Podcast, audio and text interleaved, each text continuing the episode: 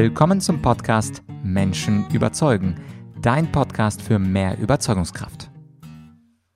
Mein Name ist Vladyachenko und heute, wie versprochen, kommt der Teil 2 meiner Miniserie Schwierige Gespräche führen.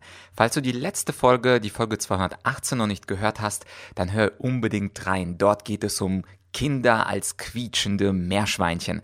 Ein Nachbarstreit zwischen einer Familie mit lauten Kindern und der zweiten Familie, wo ältere Menschen ein bisschen mehr Ruhe bedürfen. Und heute, wie versprochen, geht es um einen Konflikt, um ein schwieriges Gespräch im Job. Und die Folge heißt Du sollst mich siezen. Es geht also um zwei Kollegen, einer etwas älter, der andere etwas jünger und der Standardstreit in Deutschland, den ich häufig auch in meinen Schulungen habe, soll man sich jetzt duzen oder soll man sich jetzt siezen?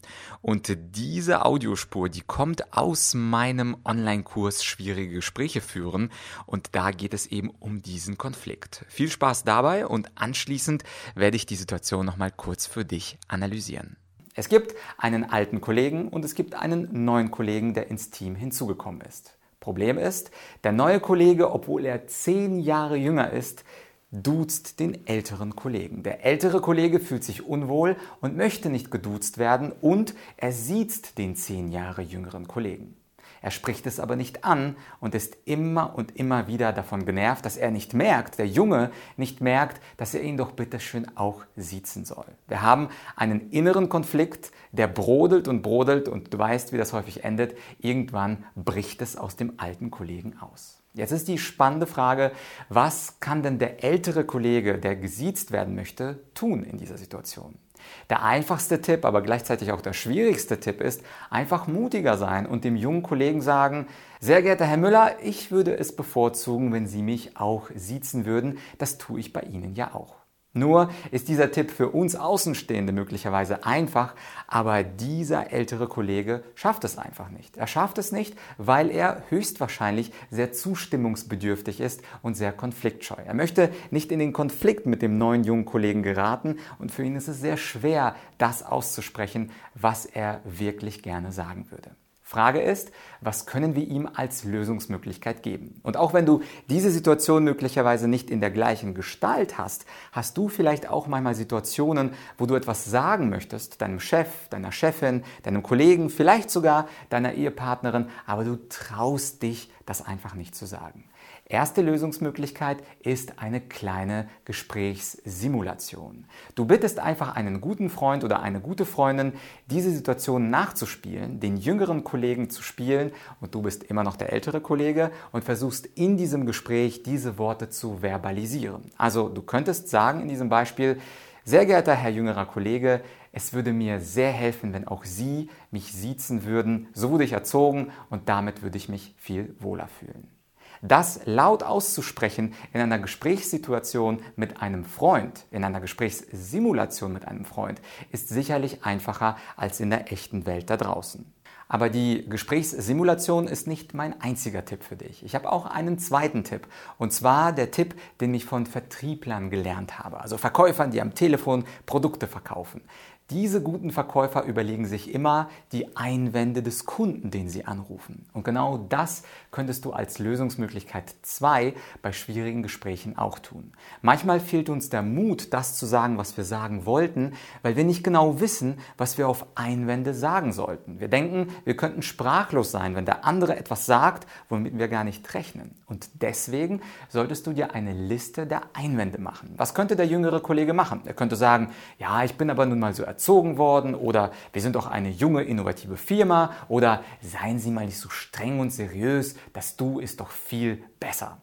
Das heißt also, du überlegst dir bestimmte Wortfetzen, die der andere dir zuwerfen könnte und natürlich überlegst du dir nicht nur die Einwände, sondern du überlegst dir auch die Antworten auf diese Einwände. Und dann, wenn du diese Einwände hast und vielleicht sogar ein Worst-Case-Szenario dir überlegst, was er dir an den Kopf werfen könnte, darauf bereitest du deine Antworten vor und fühlst dich viel, viel bequemer und entspannter, weil du weißt, auf diese, diese und diese Sache habe ich eine schöne Antwort vorbereitet. Und schließlich Lösungsvorschlag Nummer drei: du wendest ein bisschen Ironie an. Natürlich sind schwierige Gespräche schwierig und es ist extrem schwer, locker flockig einen Spruch auf den Lippen zu haben. Aber wenn du das schaffst, dann kannst du natürlich die gesamte Situation komplett auflockern. Du könntest also ironischerweise dem jungen Kollegen sagen, ja, Herr junger Kollege, wissen Sie, in meinem Alter, ich bin ja zehn Jahre als Sie, da bevorzugt man es, gesiezt zu werden. Und Sie werden doch einen Wunsch eines alten Kollegen, den werden Sie doch wohl nicht abschlagen, oder?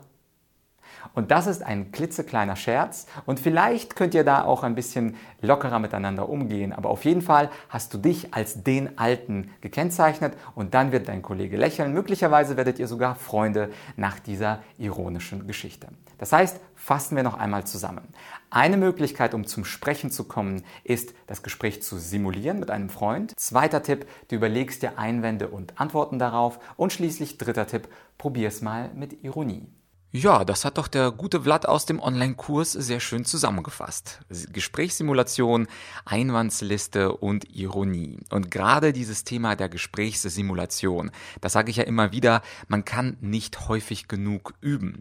Das heißt also, wenn du einen Freund hast und der macht oder simuliert mit dir zwei, dreimal die gleiche Situation und du bist noch nicht vom Gefühl her vorbereitet, dann schnapp dir einen anderen Freund oder eine Freundin.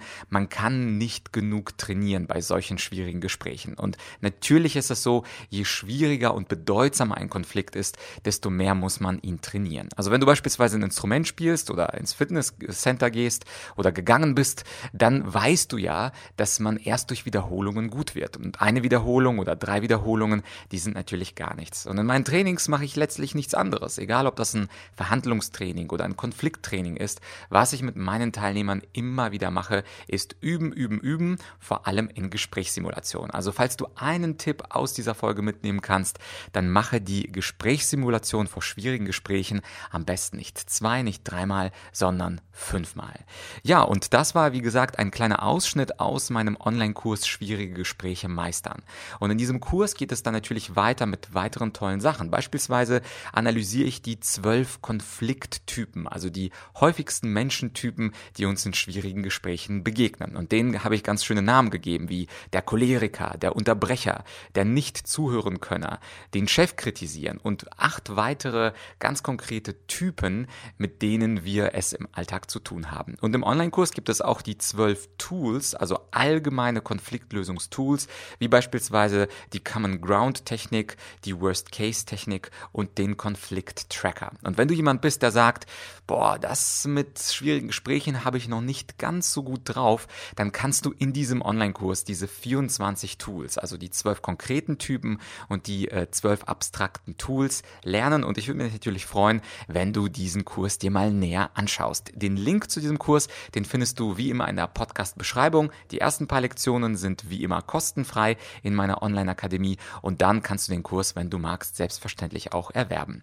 Falls du diesen Streit um das Thema du versus sie spannend fandst und denkst, da könnte jemand von profitieren, beziehungsweise vielleicht bist du selbst in einer Konfliktsituation, Konversation mit jemandem, der äh, mit dir darüber streitet, sollt ihr euch jetzt duzen oder siezen, dann leite diese Folge doch gerne an diesen Menschen weiter, egal ob Kollege oder, oder ein Kunde oder ein möglicher Kaufinteressent.